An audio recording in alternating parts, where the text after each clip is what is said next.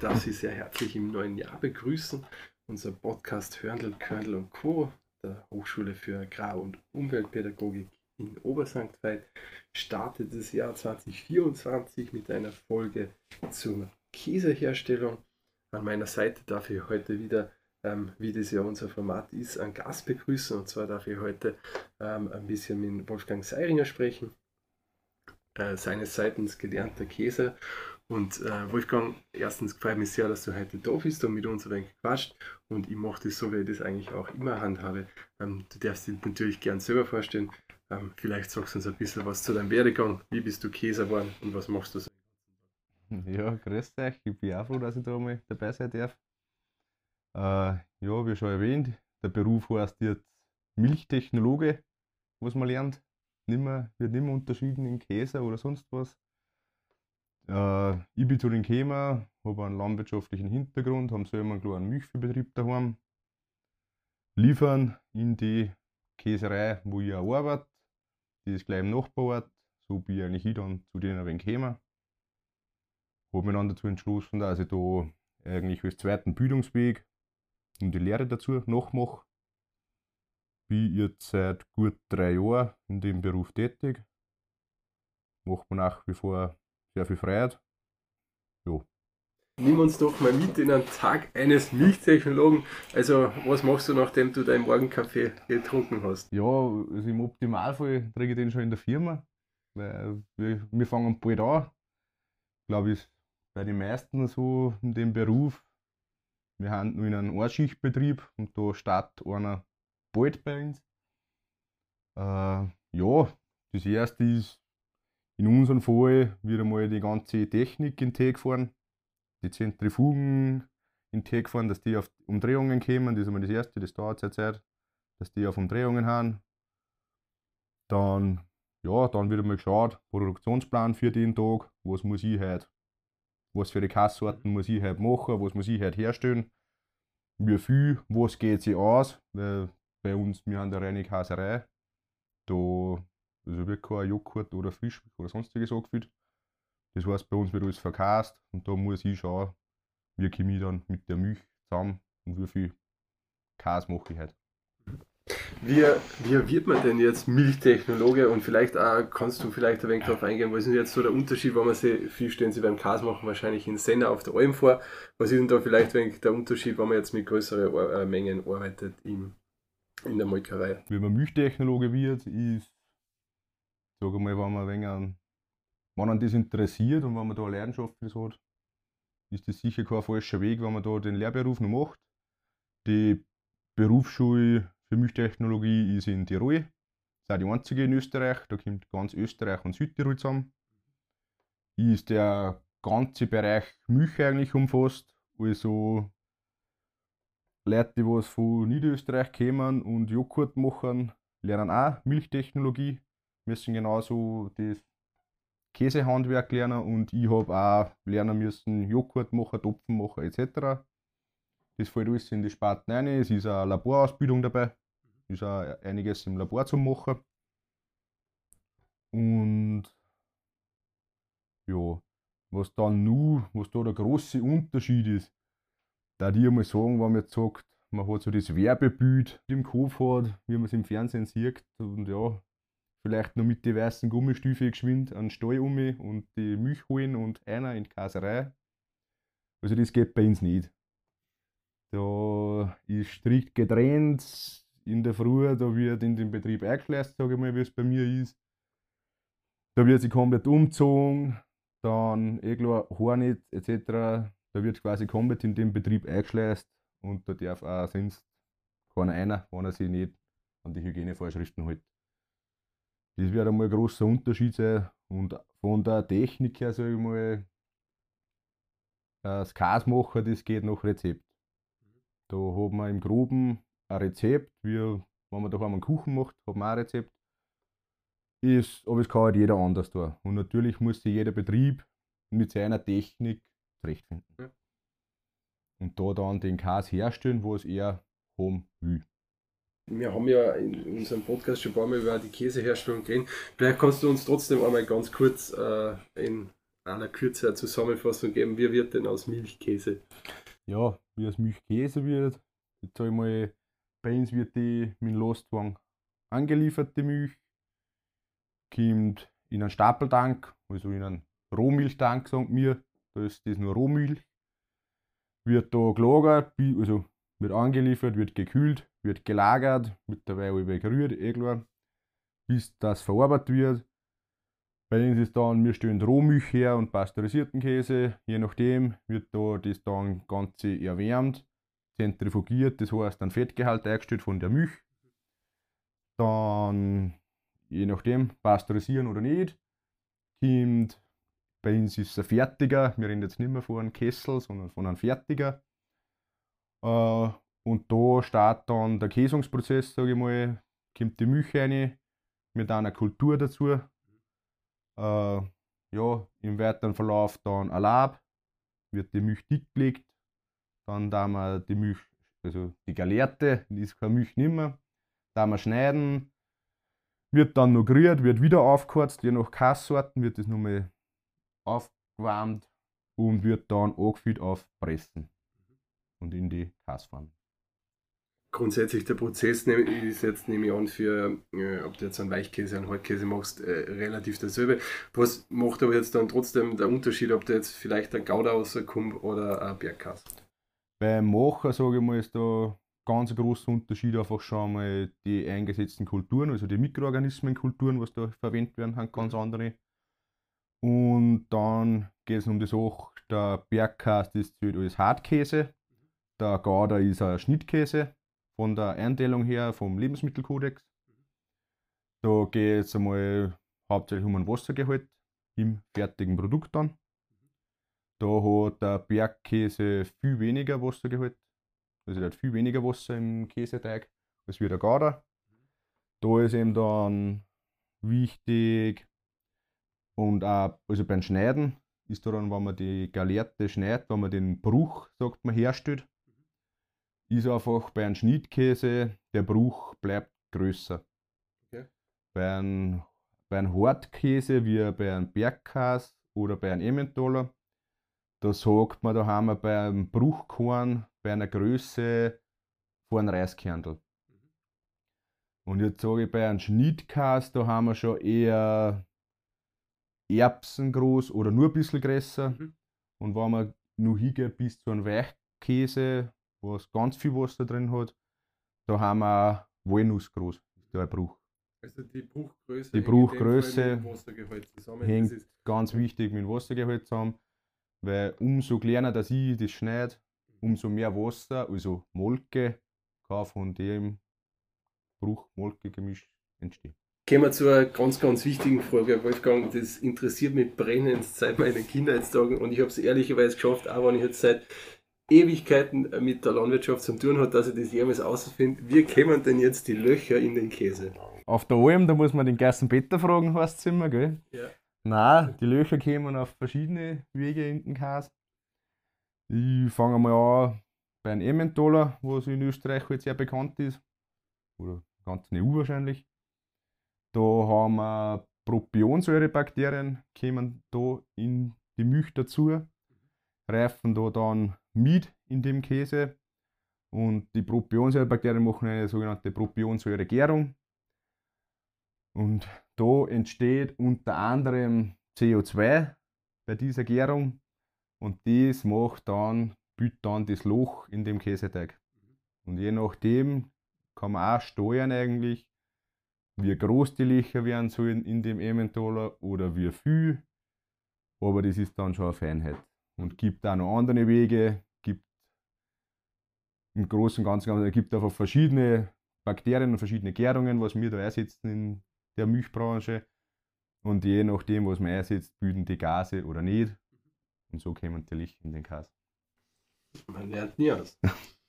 äh, eine Sache, die ich durchaus weiß, ist die, ähm, dass eben äh, für die äh, Käseherstellung, vor allem für den Hartkäse, ähm, man gerne äh, Heumilch äh, verwendet. Wir sind da auch in einem Gebiet, wo es früher mal wirklich eine Silosperre gegeben hat, ähm, aus diesem Grund. Und dass zum Beispiel die Kluster in die Milch kommen, da eben zu Fehlgärungen führen. bringt mir jetzt eigentlich zu meinem nächsten Punkt. Ähm, was muss denn der Ausgangsstoff, also in dem Fall, du jetzt sagen, die Rohmilch können, dass daraus ein, ein guter Käse wird? Ja, die Rohmilch, ich sage mal, dass wir da nicht benachteiligen oder nicht auf die Zeche ansteigen. Wird generell einmal geredet eigentlich von hartkäsereitauglicher Milch und nicht hartkäsereitauglicher Milch. Und aber ja, das Ganze läuft im Endeffekt auf das aus, die Halbmilch und Silomilch. Es geht einfach um das, man kann den Faktor Clostridien ist einfach in einer Silomilch im Großen und Ganzen einfach Hecher. Und da ist das Problem, es gibt schon technologiemäßig auch Mittel und Wege, aber im Großen und Ganzen, wenn ich die Technologie oder die Technik nicht habe oder nicht anschaffe, weil es da immer geht, gehe ich auf ein Ursprungsprodukt zurück wie Heumilch, wo ich einfach um die, um, ich glaube, einen Faktor 1000 weniger Clostridien hab, drin habe im Schnitt, als wir in der Silomilch. Weil Clostridien einfach ein Problem haben, weil, wie man weiß, die bringt man nicht so schnell weg und nicht so schnell um. Und dann habe ich beim Käse das Problem in der Reifung und in der Längenreifung fühlen sie sich dann wieder wohl und kämen wieder aus oder werden wieder zum Bakterium und fangen wieder das Arbeiten an. Das ist KG von, ich habe einen Fehlgeschmack im fertigen Produkt, wo man vielleicht jetzt nur damit leben kann. Oder den Kas kann passieren, dass ein Bergkas aufbläht und dass er das ganze Gestühl umfällt. Welche Eigenschaften von Milch sind dann, sage ich jetzt mal, trotzdem nur wichtig? Oder ich sage jetzt mal so, was vom Ausgangsprodukt nimmst du in den Käse mit? Ähm, du hast schon mal Fettgehalt angesprochen. Ja, ich würde sagen, das weiß jeder, die, ein Ausgangsprodukt bei solchen Sachen muss einfach eine Top-Qualität haben, weil ich will auch ein Produkt herstellen, was eine Top-Qualität hat. Und es geht viel mit über, also auch natürlich der Fettgehalt, ich sage mir in der Firma, wir dann den Fettgehalt einstellen, wir dann einen Rahmen wecken, dass man ihn dann an Butter etc. machen kann. Und dass das standardisiert ist, sage ich mal. Aber es geht natürlich viel mehr damit. Also, wie gesagt, ein Top-Ausgangsprodukt macht dann auch ein Top-Endprodukt. Ja, und dann hast du vorhin schon mal über die Reife, Reifung gesprochen. Jetzt glaube ich, haben hat jeder von uns das Bild äh, im Kopf, wo der Käser äh, seine Käseleibe äh, täglich schmiert. Ist es jetzt in der Molkerei auch noch so oder gibt es da dann auch schon die Technik, die man das drüber fährt?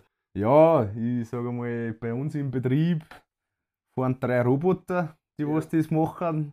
Die haben da alle quasi, die haben im Geschehen dabei, da hat auch jeder seinen Namen von den Roboter und haben eigentlich einen von den wichtigsten Mitarbeiter, auch was wir trotzdem haben. Weil bei uns hat diese Dimension angenommen, die ist gang nicht mehr identisch. Und das ist ja so, das heißt, der Käse am Anfang mag ich jeden Tag sehen und das wird dann immer weniger. Ja, alles klar. Ähm, vielleicht kannst du uns auch da mitnehmen, ähm, ist ja jetzt auch von Käsesorte natürlich wahrscheinlich unterschiedlich, aber der Reifungsprozess, was macht man da und warum ist der zum Beispiel, sage ich mal, bei einem Hartkäse umso wichtiger als wir vielleicht bei einem, äh, bei einem Schnittkäse? Ja, also mit der Reifungsprozess wird, ist bei alle Käsesorten wichtig. Es ist natürlich nur bei einem Bergkäse, den wo sie drei Monate, sechs Monate, ein Jahr lagert, ist natürlich das nur wichtiger, weil viel mehr passieren kann, als wie wenn ich sage, ich mache einen Wachkast, den was ich nach einer Woche verkaufe. Oder bei Schnittkäse kommt es darauf an, was man da für Reifung macht, was man macht man außen um. Es gibt in Österreich schon viele Käsesorten, die haben in Folie gereift, also da passiert gar nichts pflegemäßig her. Und da haben eigentlich keine Grenzen gesetzt. Da ich jetzt sage, man macht einen typischen Bergkäse in Österreich mit einer Rotschmiere, ja, die muss man mal aufbringen, die muss man anschmieren, dass die einmal wächst. Ganz wichtig. Und die muss man dann pflegen. Das sind auch die Rotschmiere, das sind auch Bakterien. Und das muss einfach passen. Die haben eine gewisse Luftfeuchtigkeit, die haben eine gewisse Temperatur, wo die sauber arbeiten, wo die unter anderem haben einfach ganz wichtig beim Berghaus, die bilden nach außen hin eine Schutzschicht, und nach innen, die machen bei der Reifung, tragen die auch mit bei, machen einen typischen Geschmack. Ähm, die Reifung generell ist jetzt etwas, wo du sagst, das brauche ich für den typischen Geschmack oder ist das auch einfach der Prozess, den ich brauche, damit der Käse haltbar ähm, wird oder bleibt? Äh, Ja, ist jetzt beides, sage ich mal. Er bietet natürlich Geschmack aus noch, verliert Wasser noch. Also wird von der Konsistenz auch anders, umso öder der wird, weil das kennt man eh. Wenn einmal wie einen jährigen Bergkas oder einen drei Jahre alten Parmesan ist, der ist natürlich ganz anders, als wie ich kaufe mir einen Bergkas, der was jetzt drei Monate alt ist. Ich sage, ich kaufe mir jetzt so einen Heuer von allem Sommer, der ist jetzt schon halbes Jahr alt. Der schmeckt anders, als wie wenn ich im Sommer auf der Alm oben war und dann gegessen habe. Und natürlich auch die Haltbarkeit, wir haben die Haltbarkeit, von denen kommt es ja. ja. Dass man das einmal haltbar machen kann. Und darum braucht man auch das. Weil wenn ich den einfach liegen lasse und nicht pflege, den Käse, fängt man der natürlich Schimmeln an oder etc. Das geht halt nicht bei jeder Käsesorte. Ähm, auch da vielleicht ja, machen wir kurz einen Abstecher. Äh, du sprichst ja Schimmel an. Äh, wie viel Kunst ist es, einen, einen ordentlichen Camembert hinzubekommen? Ja. Camembert ist von denen her schon schwierig, weil es einfach ein sensibles Produkt ist. Weil wir stellen einen Käse her, der was nur immer viel Wasser drin hat, wo sie ungewünschte Bakterien vermehren können.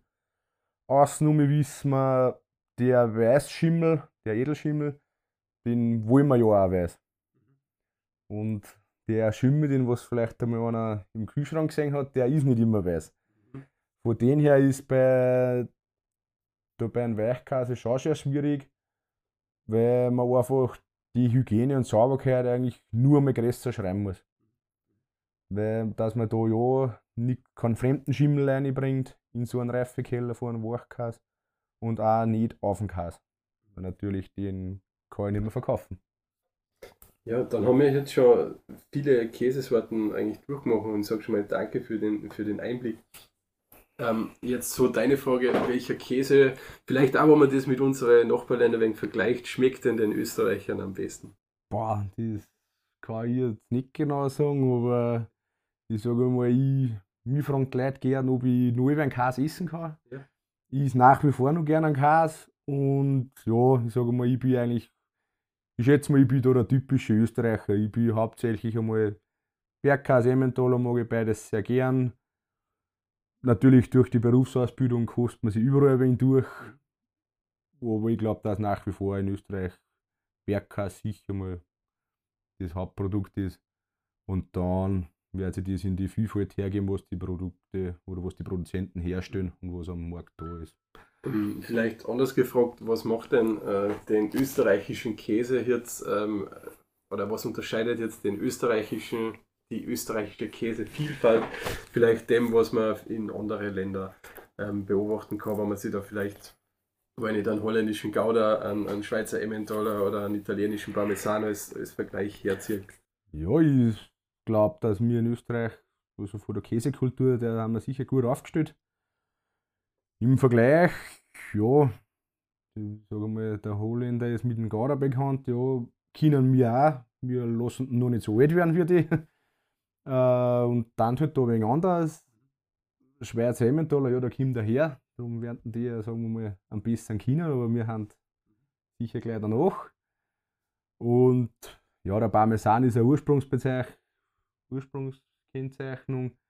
Aber ich sage, dass wir da auch nicht weit weggehen, wenn du in Österreich wo in einer Kaiserei einen Parmesan anschaust. Darfst du halt nicht so sagen, aber ja. die machen darin auch sicher und sicher auch sehr gut.